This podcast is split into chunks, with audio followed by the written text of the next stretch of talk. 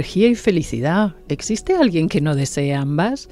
Y sin embargo, ¿cuánto tiempo dedicas a buscarlas? No te agobies, en este podcast no te proponemos cambios imposibles. Las grandes hazañas son la suma de pequeños pasos. Hola, soy Alejandra Vallejo Najera y cada dos semanas te espero en este podcast de Telva, Energía y Felicidad, un espacio entretenido de menos de media hora. Invitaré a grandes expertos de distintos ámbitos que nos contarán cómo cuidar nuestro cuerpo y nuestra mente. Empezamos.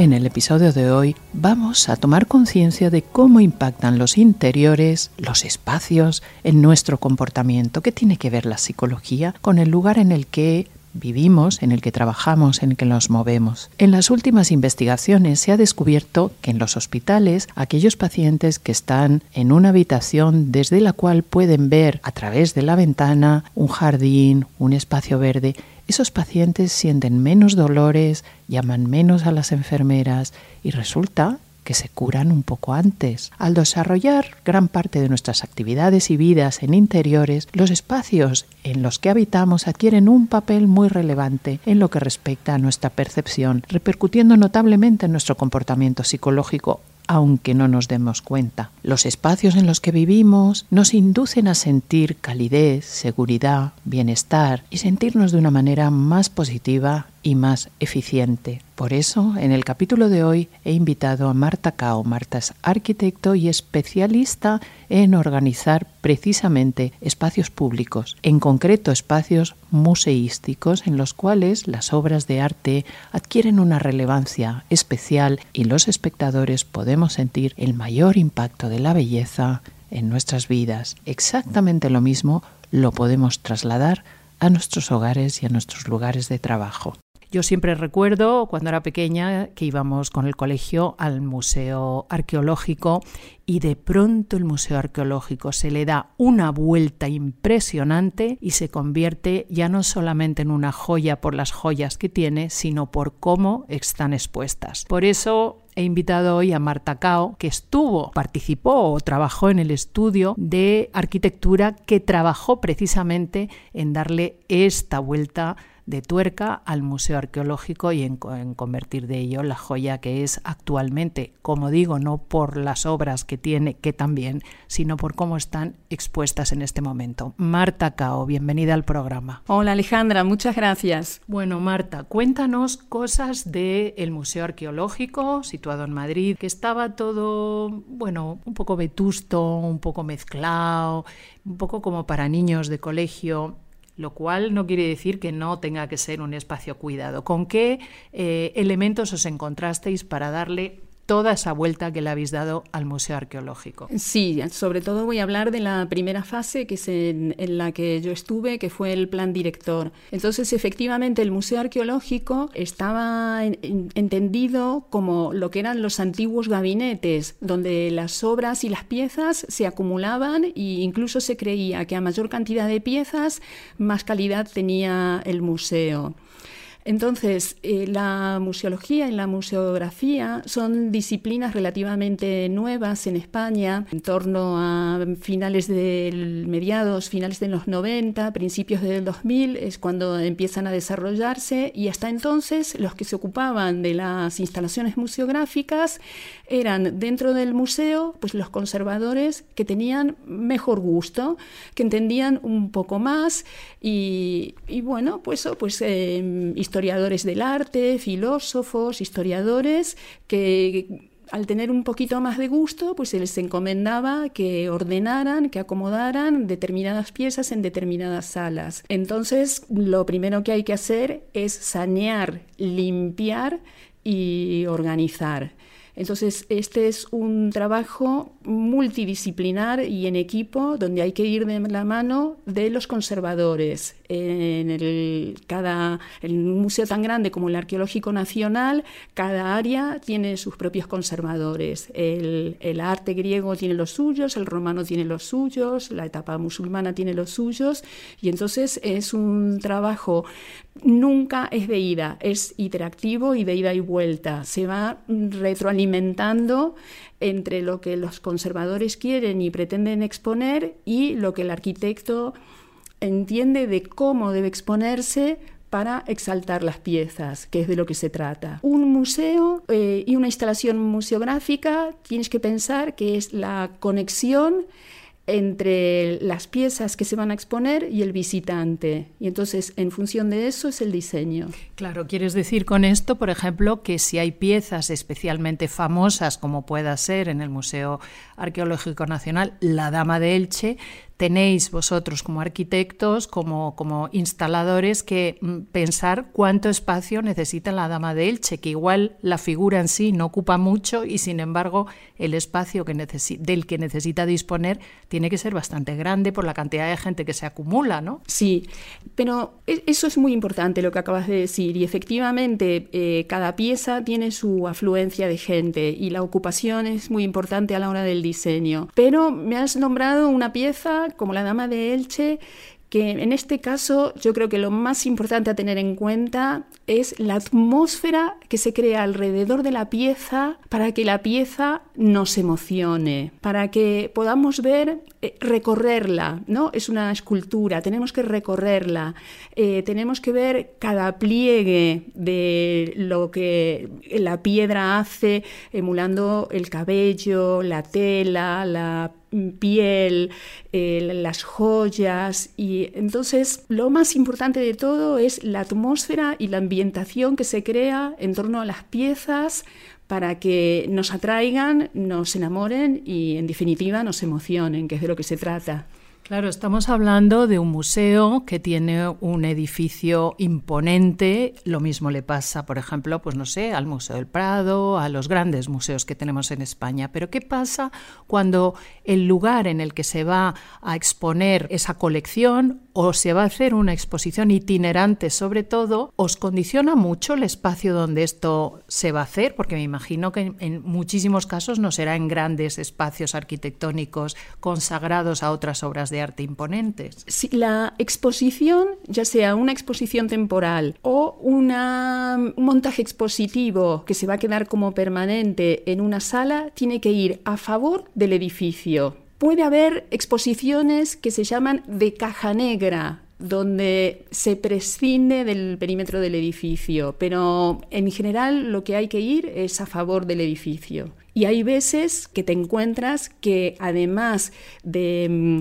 hacer sobresalir el valor intrínseco que tienen las piezas que se van a exponer, también tienes que poner en valor el edificio o la sala en la que se están exponiendo. Marta, ¿cómo se monta una exposición? Vamos a ver ahora una exposición itinerante, de estas que duran dos, tres, cuatro meses. Sí, una exposición temporal eh, dura hasta, se considera que dura hasta seis meses entre seis meses y diez años ya se considera permanente. Entonces, bueno, no puedo evitar nombrar a, mi maestro, que es Juan Pablo Rodríguez Frade, y que realmente es Frade Arquitectos, es el equipo de arquitectura que llevó adelante la rehabilitación del Museo Arqueológico Nacional y de otros tantos, porque Juan Pablo en su libro lo explica que lo vas a entender clarísimo. Eh, él hace un paralelismo entre lo que es hacer una película y montar una exposición. La mm, entidad o la institución cultural que promueve la exposición es lo mismo que la productora de cine, que la Metro Goldwyn Mayer o la Sony. El guionista el equivalente al guionista es el comisario. El comisario es la persona que más sabe en el mundo del tema sobre el cual se va a hacer la exposición. El guion que tiene que hacer el comisario prácticamente se puede llegar a parecer a una tesis doctoral. Son años de trabajo, de investigación y de conocimiento muy profundo del tema eh, sobre el, o del personaje sobre el cual se va a hacer la exposición. Quiere decir esto, perdona que te interrumpa, que cuando se plantea una exposición se plantea con muchos años de antelación antes de que el público vayamos a verla. ¿Es así? Por lo menos un año seguro.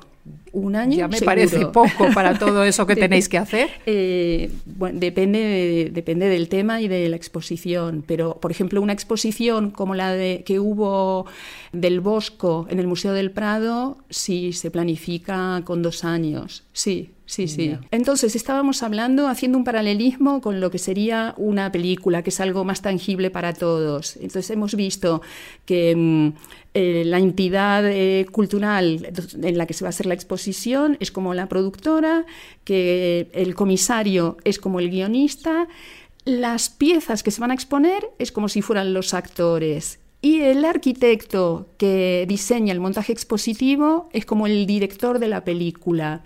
Entonces, el trabajo no es lineal. ¿Por qué? Porque el comisario es el que expone el proyecto y dice, quiero exponer esta época o este personaje y he recopilado que para mostrar bien a este personaje o a esta época o a este movimiento, que contar con todas estas piezas, de las cuales unas a lo mejor están en la institución, otras hay que pedir prestadas a otros museos, a coleccionistas particulares.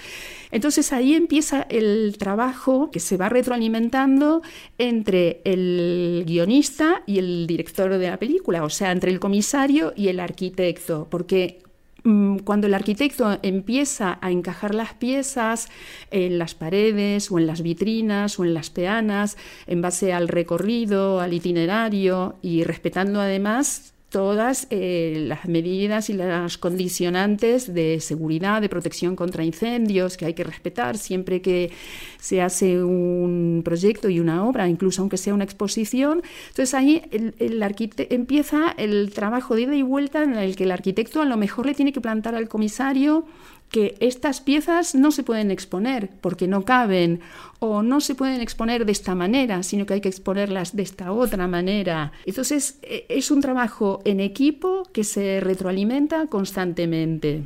Todo esto, Marta, Marta Cao, es muy importante y fíjate, parece inverosímil sacar este tema en un podcast que se llama Energía y Felicidad. ¿Por qué me parece tan importante? Porque yo creo que la contemplación de la belleza ayuda al ser humano a aliviar su sufrimiento, le ayuda a formarse, le ayuda a crecer. Decía un célebre pintor que casi ningún buen pintor pinta porque ve un bello paisaje, sino porque ve cómo otros grandes pintores han pintado un paisaje. Entonces, ser mm, capaz de ensalzar la obra de un artista, respetarla y organizar un escenario para que esa obra resalte y haga que el espectador la disfrute, se pueda parar a mirarla, bueno, ese, aquí entramos en un tema desde el punto de vista psicológico complicado, porque como nos hemos acostumbrado a la inmediatez, yo observo en los museos o en las exposiciones que ya no muchas personas se detienen a mirar las cosas, más bien le sacan la fotografía para irse corriendo a su casa y luego pues subirlo a sus redes sociales. Para vosotros me imagino que eso tiene que ser bastante frustrante. Eh, sí, Juan Pablo Rodríguez Frade en su libro distingue, y está muy claro, cuatro clases de visitantes. Está el visitante interesado y culto que va a la exposición a ver absolutamente todas las piezas y a tomarse un tiempo para detenerse, a observar cada una de las piezas, leer lo que le ofrece la gráfica, los carteles indicadores de sección, de pieza. Está el visitante también entendido y culto, pero que va a ver cuatro piezas que le interesan, cuatro obras que le interesan mucho y del resto mm, pasa, ¿no? Está el visitante que también tiene ganas de ver la exposición y que, bueno, que puede entender un poco, pero que hace una visita caótica, un recorrido caótico, casi como el de una jovencita que entra a, una de las tiendas de Zara, de las más grandes que hay, ¿no? Y imagínate el dibujito del recorrido, ¿no? Va a ver esto, esto, esto, esto. Y luego está el visitante que pasaba por allí o que lo arrastra la gente con la que va, o que entra al museo o a la exposición como quien entra a un centro comercial, incluso hablando por teléfono. Yo siempre me pregunto, ¿por qué si cuando vamos al teatro, vamos a un concierto, vamos al cine, eh, apagamos el teléfono móvil y nos entregamos a la experiencia esa de lo que vamos a ver, no hacemos lo mismo cuando entramos a un museo o a una exposición. Deberíamos estar obligados a apagar el móvil y a guardarlo en vez de llevarlo en la mano para hacernos el selfie y hacer la foto de que hemos estado en ese museo, en esa exposición y entregarnos a lo que nos está ofreciendo esa exposición. Eso que estás diciendo es súper interesante porque me contaban unos bedeles en el Museo del Prado, en la maravillosa, maravillosa sala que prácticamente nadie visita, que es la de escultura eh, romana, griega, etrusca, bueno, es espectacular esa sala. Pero bueno, me contaban los bedeles que los visitantes se enfadan, discuten, pelean incluso cuando les dicen que está prohibido sacar fotografías, o sea, el Museo del Prado ha prohibido precisamente sacar fotos para que la gente mire las obras. Sí, así, así debe ser. Mm, como has dicho antes, ¿no? Eh, hablando de la felicidad, efectivamente yo también soy una convencida de que la contemplación de la belleza nos acerca a los estados de felicidad, ¿no?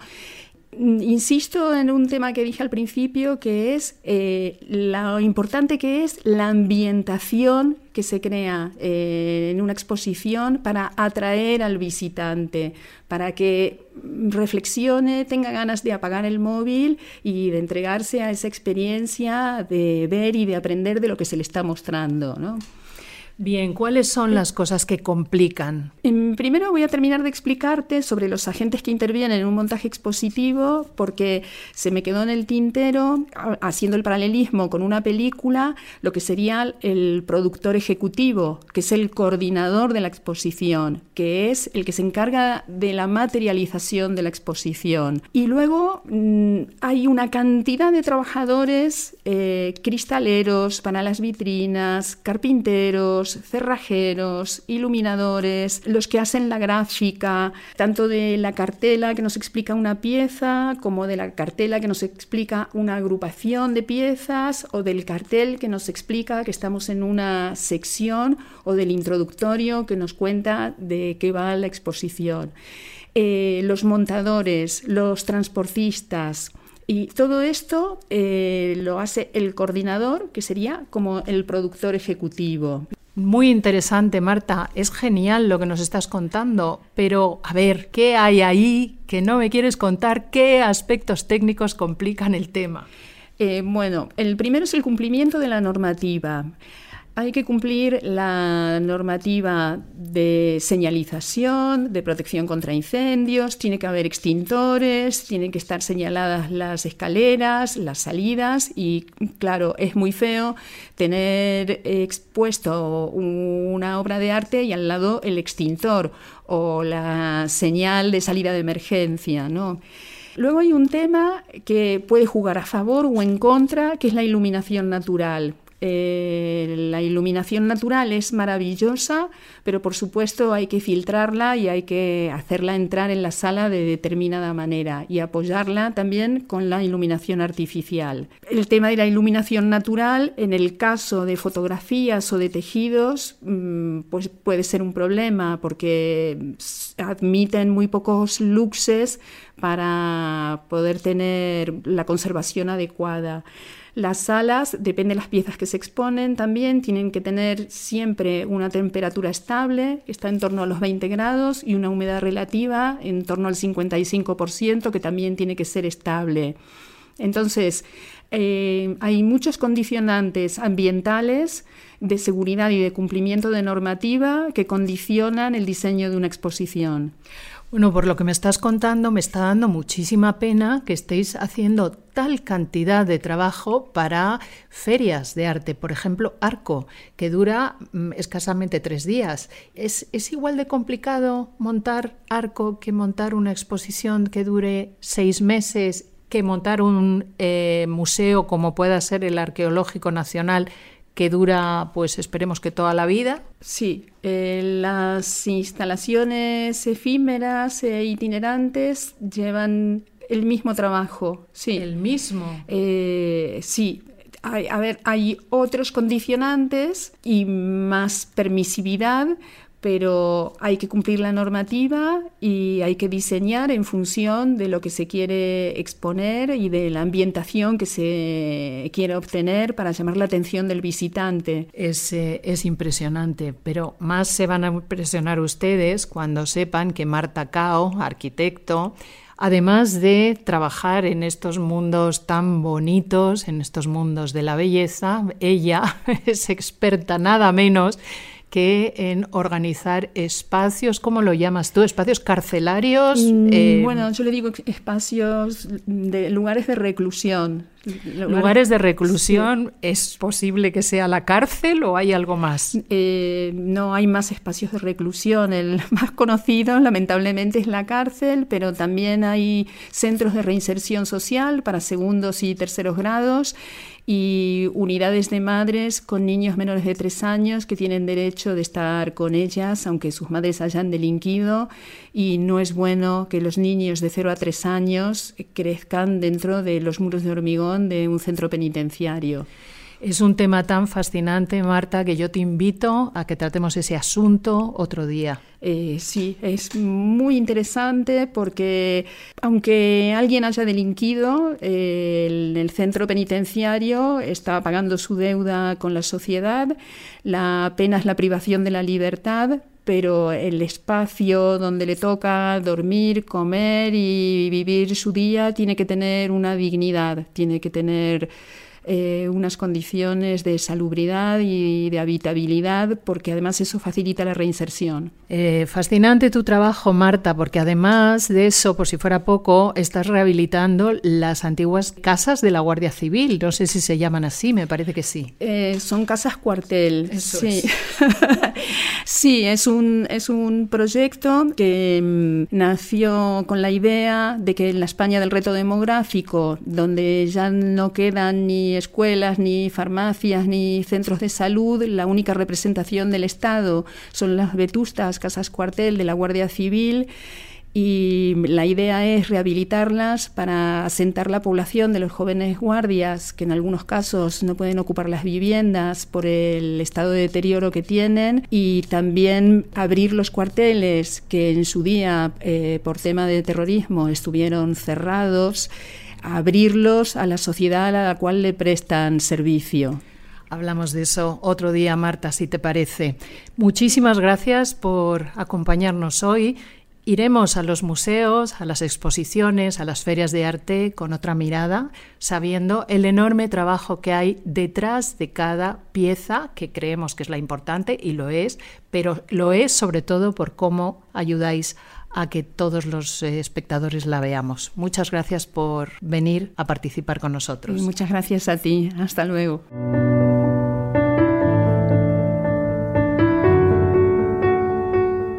Queridas, queridos, nos vemos en el siguiente podcast de Telva, Energía y Felicidad.